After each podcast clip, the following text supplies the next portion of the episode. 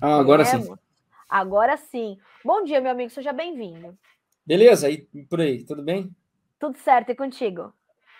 Beleza. Observando agora... aí, é, o mercado não, não para de cair.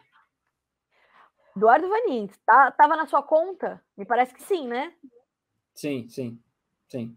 Bom, Vanin, se você lembrar aí das nossas últimas tantas Isso. conversas, desde o do, do dezembro do ano passado, enfim, o mercado está indo, tá indo em linha. Infelizmente. Agora, Vanin, o que, que te preocupa mais? O julho podendo perder os 13 ou novembro já perdendo os 12? O que, que impacta mais o produtor brasileiro nesse momento? Ah, o ano que vem, sem dúvida.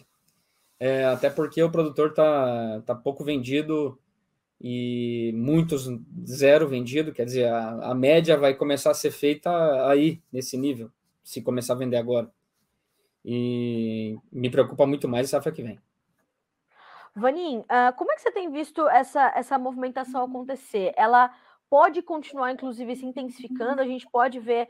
É, ontem o Marcos Araújo esteve conosco falando sobre a possibilidade de termos preços com a confirmação de uma safra americana cheia, caminhando do jeito que está, os preços, preços testando é, menos de 10 dólares por bushel na Bolsa de Chicago.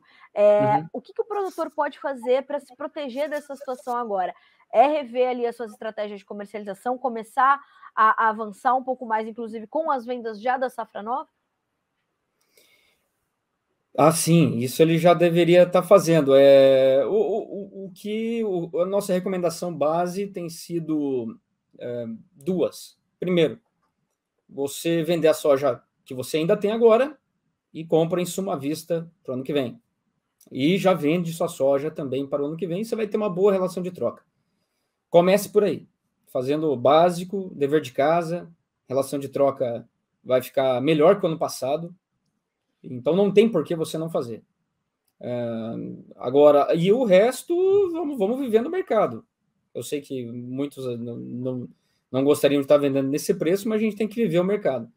É, e o outro, é, e, e para essa parte que falta, que vai faltar para vender, compre um monte de put, que é o seguro de baixo, na Bolsa de Chicago. Por quê?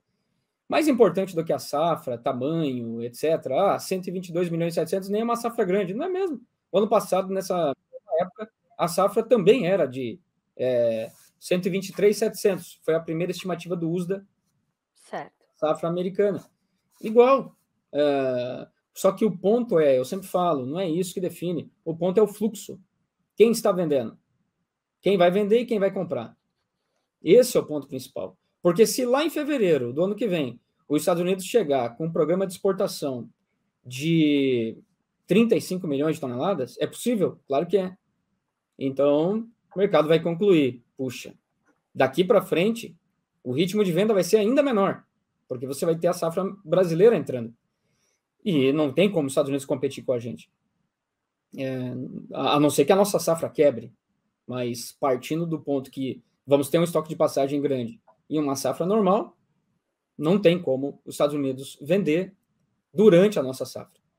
Portanto, aí vai ser uma questão de tempo para que o mercado comece a reduzir as estimativas de exportação para os Estados Unidos, que o, que o USDA colocou em 53,500, é, e, claro, aí os Estados Unidos vai ficar com estoque cada vez maior e o bushel cada vez mais baixo.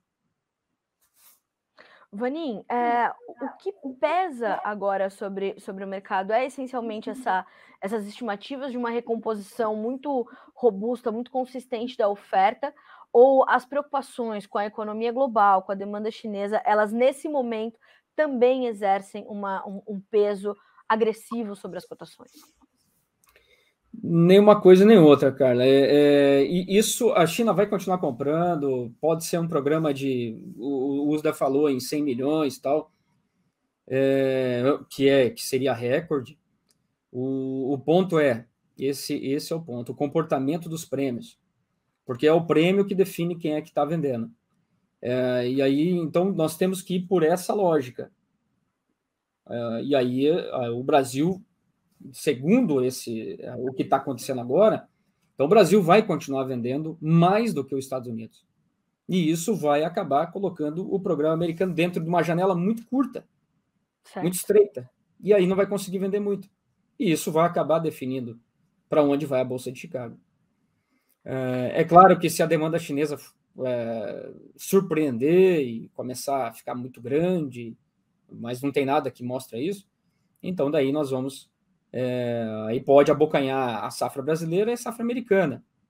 É, mas isso eu diria que é uma chance muito baixa de acontecer. Ivani, se a gente já está tendo problemas com a nossa logística, com uma safra de 154 milhões de toneladas, se a gente alcançar todo esse potencial produtivo que o USA está esperando, de 163 milhões para a nossa é. nova temporada, aí vai ser mais um baque para a nossa é, estrutura e... já estrangulada. É, o, o, que é mais engraçado é o seguinte: é, o, como daí muitos, é, enfim, ou analista ou produtor, Uh, aí contesta o número 163. Só que é o seguinte, é o número do USDA. Faz sentido? Faz. Se você perguntar para todos os produtores, e a gente tem uma boa amostra, é, ninguém fala em redução. Ninguém fala. Sim. Todos falam, poxa, eu tenho um contrato aqui de abertura diária, vou ter que, eu vou ter que fazer. É, talvez se o preço cair mais, aí muda. Na minha opinião, se o preço cair mais 15 reais por saca para safra nova, quer dizer, em várias regiões 100 reais a saca ou até menos, aí eu acho que, aí acho que sim. Aí, aí, o USDA pode começar a considerar, não, opa, peraí, a área, a área brasileira não vai crescer 2 milhões de hectares como eu estou achando. Vai ser um crescimento menor ou nem vai ter crescimento. Mas, mas ainda no preço que está e na relação histórica e na, na relação de troca, que é mais barata que o ano passado, eu não vejo redução de área. É, na verdade, o contrário, eu vejo crescimento, é, talvez não de 2 milhões de hectares, mas tem crescimento sim. Agora, é, é, é como é que você é, avalia esse, esse momento para o produtor brasileiro, Vanim? Porque ele, é o que você falou, ele já deveria estar avançando com as vendas da safra 23, 24, tem um volume considerável de soja ainda 22, 23 para manejar, ele ainda consegue é, respirar fundo, olhar para esse mercado, como você falou, tem que viver o mercado porque ele está aí. É esse o mercado que ele tem. É, e ele consegue olhar para isso e ainda fazer uma renda, fazer uma margem é, saudável. Claro que não é a mesma margem dos últimos dois, três anos, porque nem é. é não há nada que só suba, né, Vani? É, isso aí. Uh, não, dá para fazer margem. nas nossas contas aí, alguma coisa perto de 30%, 25%. É, é uma margem histórica, não é ruim, não. É, em termos de valores absolutos, 300 dólares, 350 por hectare. E depois ele vai ter a safrinha para também aumentar um pouco. É, se bem que safrinha parece que está pior que a, que a soja. Mas é isso aí, tem, tem que viver o mercado. Anos, tem anos de fartura, anos que vai muito bem, tem anos que não vai muito bem. Ou, mas o que você não. O que a minha recomendação para o produtor, como se eu fosse um, um, um médico, né, falando lá para quem tem a, quem está com uma saúde não muito boa, não piore a situação, não piore. É, se o teu problema é pressão alta, então para de comer sal. É a primeira coisa que você tem que fazer. É, então não piore a situação. A gente está vendo vários produtores pegando dinheiro a 19% ao ano. Maluquice total. É, isso só vai piorar a situação. Quanto que a soja tem que subir é, para você pelo menos pagar esse empréstimo? Aqui no Paraná tem que subir 30 reais, 25 pelo menos. Então imagina o tamanho da mudança para a soja mudar de patamar, é, subir 25 reais, seja pelo bushel, seja pelo câmbio. Tem que acontecer algo realmente muito fora do, do, do, do cenário que hoje a gente tem. Vaninho, o Paulo Carvalho pergunta para ti assim, ó, tem como esperar mercado climático dos Estados Unidos? Olha, eu gosto de colocar essa situação sempre em, du em duas partes. É, como se fosse dois tempos de uma partida de futebol. Primeiro tempo, tomamos de 4 a 0, tá bom? 4 a 0, entramos no vestiário de eh, cabeça baixa. É, o que, que é esse 4 a 0? É o plantio. Como eu sempre falo, não é a produtividade que define, é a área plantada. E a área plantada é definida agora em maio e junho maio para o milho, maio, junho para soja. E foi tudo muito bem. Está indo tudo muito bem. Portanto, o fator redução de área não vai ter. Talvez na Dakota do Norte. onde muito provavelmente está plantado um pouquinho, o preço já não é tão bom, possibilidade de, de queda na produtividade é alta, ali ele vai reduzir. Mas de resto, não, isso não vai acontecer. É, então é isso. Primeiro tempo já tomamos de 4 a 0. Segundo tempo, será que a gente faz uns dois? Vamos ver. Que aí é produtividade, é julho e agosto. O que os mapas estão mostrando é o seguinte: a partir de junho vai ficar mais quente. Junho, julho, agosto, setembro, aí vai, vai embora. É, podemos dizer que isso é, já é um, o El Ninho? Já, eu acho que sim. Eu não sou meteorologista, portanto posso falar aqui sem o risco de errar. O, agora, é, porque tá, tá, várias regiões estão mais quentes, a Europa está mais quente, a Ásia toda está quente, a Austrália já está mais quente, já é um meio que é um, os sinais aí do El Ninho que não está confirmado, mas se você pegar o, o crescimento da, da temperatura na superfície do, do, do Pacífico, saiu de menos um final de janeiro, agora já está em mais meio. E, e não para de subir, todo dia subindo. Então, é, esse segundo tempo é a produtividade. Se você pegar o histórico, quanto que os Estados Unidos quebram na soja por causa de julho, agosto, quente e seco? É pouco. Para soja é pouco. 2012 está aí para provar. Aliás, o ano passado está aí para provar também. Foi bem quente, você lembra, né? Sim. Bem quente, bem seco, não quebrou. Quebrou, e, e... quebrou dois bushels da maior estimativa de produtividade que, que o USDA trouxe. E você é, é, chamava a nossa atenção, né, Vanin, no, nos últimos meses, para essa necessidade de a gente acompanhar o relatório de maio para entender é, se vinha mesmo manutenção diária para soja, como vinha e essa, é, é, o entendimento e o acompanhamento desse mês de maio, para a gente saber como de fato essa área se estabelece entre, entre soja e milho, e me parece que realmente não vem grande mudança também, como você sinalizou por aqui, né? Né, é. Como o plantio tá, tá, tá rápido. E, e lá, ó, lá em. Ali por abril, início de abril, é, ali pelo dia 10, antes do bushel começar a cair. É porque o bushel começou a cair, se você pegar no gráfico, dia 18 de abril. É, então os solos já estavam quentes. Solos já estavam quentes em todo o meio oeste. Então esse isso já mostrava que o, o, o, produtor americano. Então, todo mundo tem Twitter aí, ó, vários produtores americanos falando: nossa, vou começar muito mais cedo que o normal, é, comemorando, porque daí a produtividade pode ser maior. Então é isso. É, o primeiro tempo tomamos de 4 a 0. segundo tempo, vamos ver. Tem uma possibilidade de a gente fazer uns dois? Acho que tem. Por causa do clima, o, os mapas já mostrando que vai ser mais quente todos os meses daqui para frente e também ah, com menos chuvas.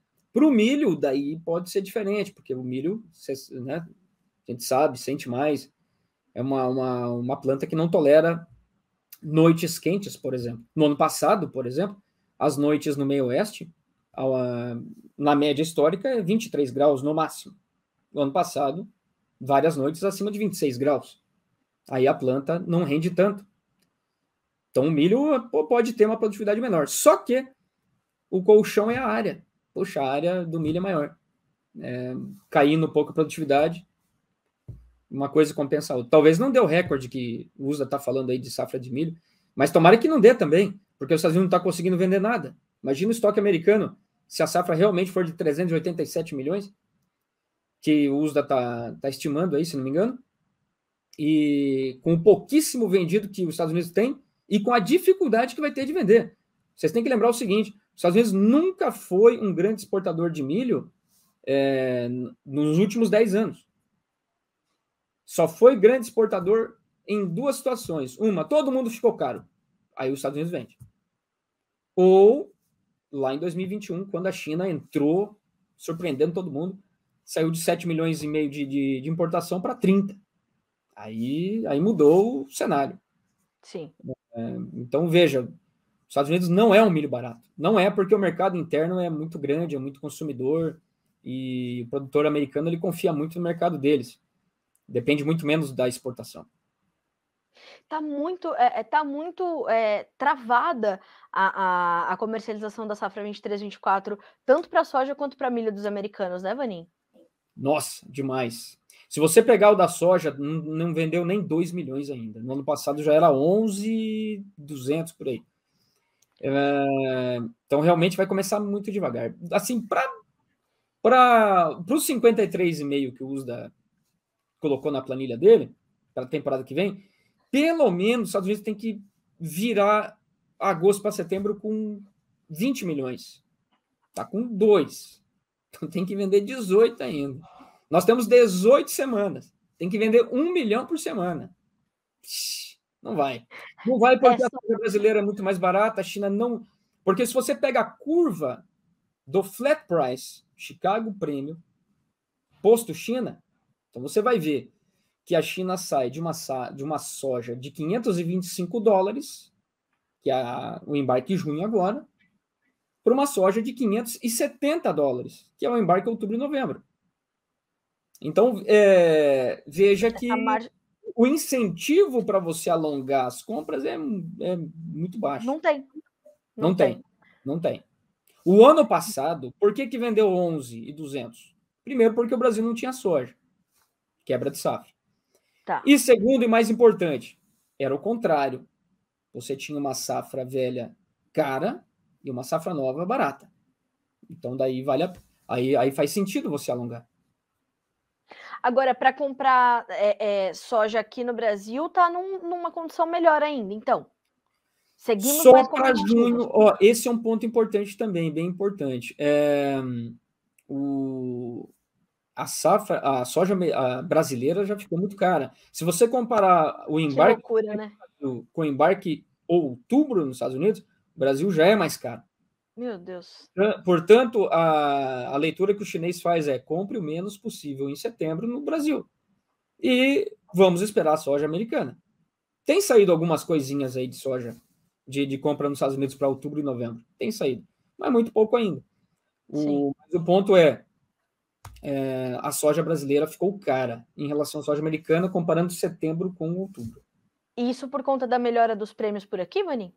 Exatamente. O prêmio nos Estados Unidos caiu e o prêmio no Brasil disparou. Aí essa diferença que era, era favorável ao Brasil, hoje é favorável aos Estados Unidos. Essa disparada foi reflexo de uma, de uma melhora, de fato, do nosso fluxo de escoamento melhor. A NEC está estimando volumes recordes para serem embarcados não só de soja em grão, mas de farelo também, né, Vani? Para maio. É, não é, não é melhora não. O, ó, se você pegar os dados da CSEX, eu sempre falo para todos, é, ele, é, ele, ele não conta a verdade porque tem muito atraso. É, você tem que pegar o line-up. O line-up mostra para nós o seguinte: que o embarque em abril ficou devendo, o embarque em maio está devendo, nós estamos devendo ainda 3 milhões de toneladas para chegar em 95 milhões, que é o mínimo que nós temos que chegar para não virar com estoque enorme. E então estamos 3 milhões devendo. É, e está atrasado e agora vai entrar o milho. Então não vai melhorar. Não vai melhorar. O de farelo, tá? Michuruca também. Se você pegar o Brasil, aumentou 2 milhões de esmagamento e não aumentou nada de exportação. Se você comparar de janeiro a abril, janeiro a abril, é igual. 6 milhões e 400. Tá. Então, por que, que não estamos aumentando o farelo? Porque não tem como aumentar. Estamos esguelados, não tem logística. Ah, eu quero, eu quero mais espaço para exportar farelo. Não, não existe. Não existe. É, então, esse farelo que está sendo produzido a mais está ficando no mercado interno. E aí os preços do farelo no mercado interno estão caindo. Então, e, e, essa melhora nos prêmios, portanto, ela veio como uma, uma necessidade, portanto, somente de ajuste do mercado? A gente pode chamar dessa forma? Ou teve motivo para isso? Chicago. É, porque ah, daí mudou, mudou a. Virou a chave.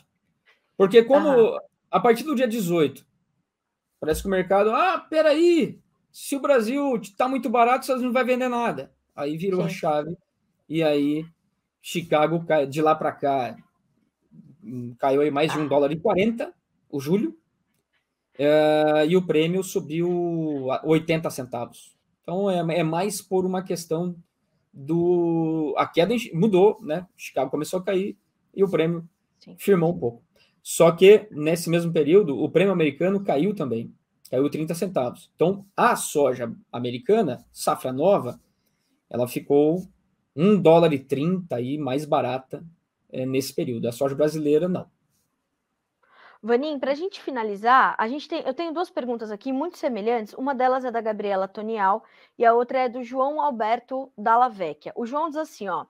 Uh, bom dia, tudo bem? Uma dúvida: há possibilidade de um produtor pequeno fazer proteção de preço contra a queda da soja? Sei que isso é uma realidade das grandes fazendas, mas pequenos produtores conseguem? E a Gabriela Tonial pergunta: como fazer hedge ou mercado de opções sendo CPF e não CNPJ? Tem espaço para todo mundo, Vanim? Tem, vixe. Ó, um contratinho lá na Bolsa de Chicago, 2.268 sacas. Imagino que cabe aí no, no, no, no bolso de todos. É, então, não tem tamanho, não. É, é, muito fácil. Abre conta, é de graça, envia dólares. Você vai lá no Banco do Brasil, qualquer banco que você tem aí, o Cicred, e aí o gerente seu vai ter que entender ali dos mecanismos do banco, né, os caminhos para mandar dinheiro para sua conta lá em Chicago. Chegou lá, faz negócio. Não tem tamanho, não. É muito fácil. É muito fácil, muito simples. Nós, a Greenvest, nós fazemos isso há 25 anos. Só há pouco tempo também, né, Vanim? É pouco tempo. É, e com produtores de, de tudo que é tamanho. E tem um, ó, vou até falar, tem um produtor amigo nosso, hoje é amigo, é, ele planta 30 hectares lá no Rio Grande do Sul e ele faz há 15 anos os seus buchelzinhos aí com a gente. Oh, graças a Deus, né? Que a gente tenha milhares desses produtores no Brasil. E dá é. para ser, dá para fazer isso sendo CPF não CNPJ, Vanin? Sim, é até dá mais fazer. fácil. Tá é até mais fácil para você abrir pois conta é. lá na lá na Bolsa de Chicago, sendo produtor. É, então você é classificado como hedger e uhum. aí é menos, é, enfim, menos burocrático. E sendo empresa, daí você vai ter que apresentar balanço, várias e várias coisas. PF é mais Bom, fácil. Maravilha. Bom, Vanin, sempre bom ter você aqui com a gente, principalmente para trazer essa boa notícia, portanto, para os pequenos produtores que não sabiam se podiam se proteger contra novas quedas da, da soja que estão aí no front, né? Serão inevitáveis. Obrigada mais uma vez pelo. Ô, ô Carla, é, eu sempre te Por pergunto, favor. eu posso fazer um jabá? Não precisa nem perguntar, você já é de casa. Não, é educação, né? É igual, é igual bater na porta, né? Tá bom. Ô, amigos, para quem quiser aprender mais sobre o assunto e quem gosta de estudar, é, e se não gosta, tem que aprender a, a gostar. A gostar. Né? Uh, então é o seguinte: nós temos, fiz, é, enfim, começamos o nosso primeiro MBA, um marco histórico aí para a Greenvest. É, agora nesse mês de maio. E, e, a segunda turma, porque foi um sucesso total, graças a Deus. Uh, a segunda turma uh, vai ser agora em agosto, tá bom? Então, quem quiser saber mais, nos procure. Pode, jornalista pode? Deve também. Ótimo, você tem a obrigação, você tem a obrigação de conhecer, porque você está aí, né, falando para todo mundo. Pois é. Agora, Vanin, sabe quantas pessoas estão assistindo a gente? Ah. Cris, dá esse número para mim, por favor. Mais de 1.500 pessoas, Eduardo Vanin. Se a gente alcançar Aí, pelo menos 10% dessas pessoas para que elas busquem educação financeira e façam essas proteções e não passem mais por esses momentos né, desprotegidos, descobertos, a gente, a gente já cumpriu o nosso propósito, Eduardo Vanin. Aí, que beleza, que maravilha. Né? Pelo então, amor de Deus, 1.500 Já que tem tanta gente assistindo, pessoas. né? É, eu quero desejar para todos aí uma uma excelente semana e, e muita consciência nesse momento. E sempre pense numa, no seguinte: qual é o patrão da minha fazenda? Não é você, é o seu lucro. Então, o lucro tem que mandar na operação. Ah, tem forma melhor de terminar isso aqui? Não tem. Eduardo Vanin, deixando essa reflexão, acho importantíssimo, viu, Vanin? Principalmente pela iniciativa da Greenvest de trabalhar na questão da educação financeira, para mostrar para os produtores que é muito possível, né? E que a gente pode continuar aprimorando a nossa gestão, a nossa propriedade. E graças a Deus, o Brasil conta com grandes profissionais como vocês para fazer isso. Obrigada mais uma vez, meu amigo. Vou deixar aqui no, nos comentários do YouTube. É, e olha só, o Vinícius Chambré. Esse Vaninho é muito fera. Tô sem grana para estudar pela Greenvest, mas vou conseguir. Botou a meta, o Eduardo Vaninho. ah, beleza, aqui, garotinho. Vai que você consegue, maluco. Ah, pronto. Eu falei que a gente a gente está trabalhando no propósito, Eduardo Vanin. Achei fenomenal. Ó, e o Gil Costa diz assim: em defesa da renda do produtor brasileiro. Obrigado. É por aí que a gente trabalha mesmo, né, Eduardo Vanin? É isso aí, isso aí. Pô, o produtor, produtor com renda é, e feliz e confiante, tudo anda. É, Ó, é que assim, Daniela... assim, você, você, tá, você está em Campinas, né, né, Carlos? Sim. Tá. É... Bom, então você está mais para o interior do que para a capital. Mas quando você vai para uma capital igual São Paulo, Rio, sei lá, Belo Horizonte, as pessoas têm pouca consciência da importância do agro no interior. Porque se o agro vai mal, tudo sim. para, até o Lava Jato para. É, então, é. é. Muito importante. É uma bicicleta, né, Vaninho? A agricultura não, não pode parar, né? É, eu ouvi o, o, o doutor Roberto Rodrigues comentar no, na Jovem Pan segunda-feira, né? Que a gente planta quando a natureza manda, faz os tratos culturais quando ela permite e colhe quando ela deixa, né? Então, quer dizer, é uma bicicleta, não dá para parar, não dá para esperar, será que eu vou plantar, né? Uma terra parada, pelo amor de Deus, os prejuízos são gigantescos e o produtor garante a renda dele uma vez por ano, no máximo duas. Quer dizer, o que ele faz ali tem que ter um grau de eficiência fora, fora dos padrões de uma, fora, fora. De uma outra, Não, é, um é uma negócio, atividade né? muito nobre. Eu, eu adicionaria ali no, no, no, no, no Rodrigues uma. E, e só anda nessa bicicleta se o pneu estiver cheio. E o, o cheio. pneu cheio é lucro, tá bom? Oi, gente, vocês estão perguntando para nós aqui, ó, sobre é, o contato da Agriinvest. Eu deixei para vocês aqui, ó, o arroba Agriinvest no Instagram. Ali tem um link na bio deles, onde tem todas as informações de todos os cursos, né, Vanin? Vocês podem entrar em contato com eles ali, que é um, um time fera que vai te receber, te a, dar todas arroba, as informações. Arroba Agriinvest, é isso aí, maravilha. É isso.